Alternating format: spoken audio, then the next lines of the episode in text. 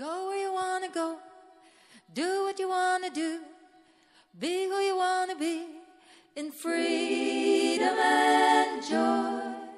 Hello，大家好，欢迎来到 FM 八三六三九八，哎，心理法则读书会这个节目啊，我们继续还是学习我们的财富心理法则第一章。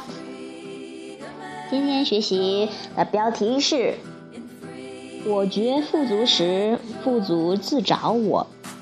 当你有意识的体验吸引力法则，你就能有能力改变一切。如果依然我故，你所渴望之物，你越发匮乏，并继续排斥它。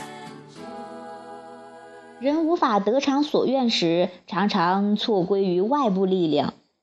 我不能成功，因为我家太穷了。因为父母没有成功，他们也没有能力指引我；因为别人成功了，拿走了本该是我的资源；因为我受骗了；因为我一文不值；因为浪费了青春；因为政府忽略了我的权利；因为丈夫好吃懒做。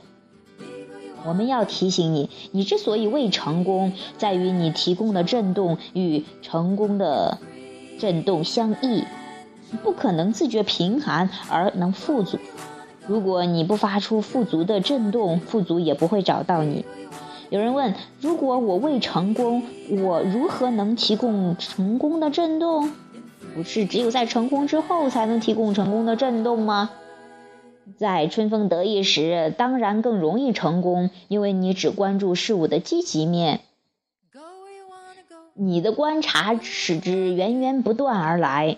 但是，当您身处渴望之物的匮乏之境，你必须在它到来之前找到感受其本质的方法，否则它永远不会到来。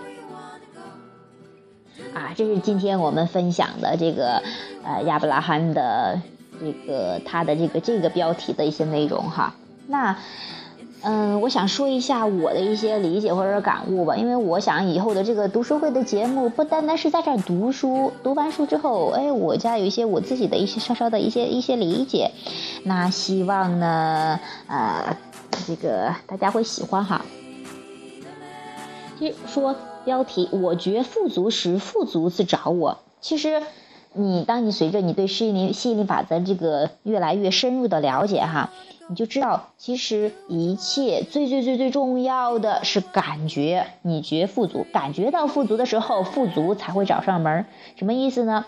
感觉情绪，它是震动的指示器。那震动，上节我们讲了震动哈，我们都是震动，而吸引力法则是这个震动的基础，就是它的作用的一个基最基础的。那吸引力法则回应的是震动，那情绪又是震动的指示器。所以说你在发出什么样的震动，在吸引什么，问问自己的感觉就知道了。当你感觉到富足的时候，你就在吸引富足，允许富足流入你的生活中。但是你不可能感觉贫困，感觉没有钱，很穷匮乏，你还能让钱回来？这是违背吸引力法则的，这是根本不可能的哈。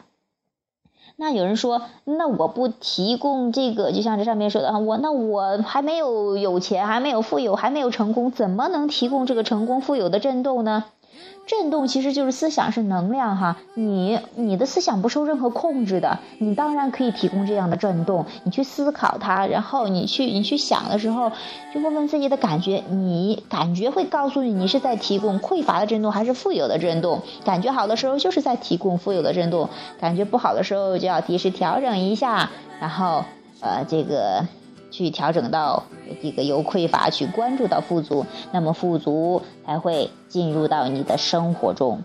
若是你持续的关注匮乏，那么富足也将远离你。好，今天的节目就到这儿，谢谢大家，谢谢。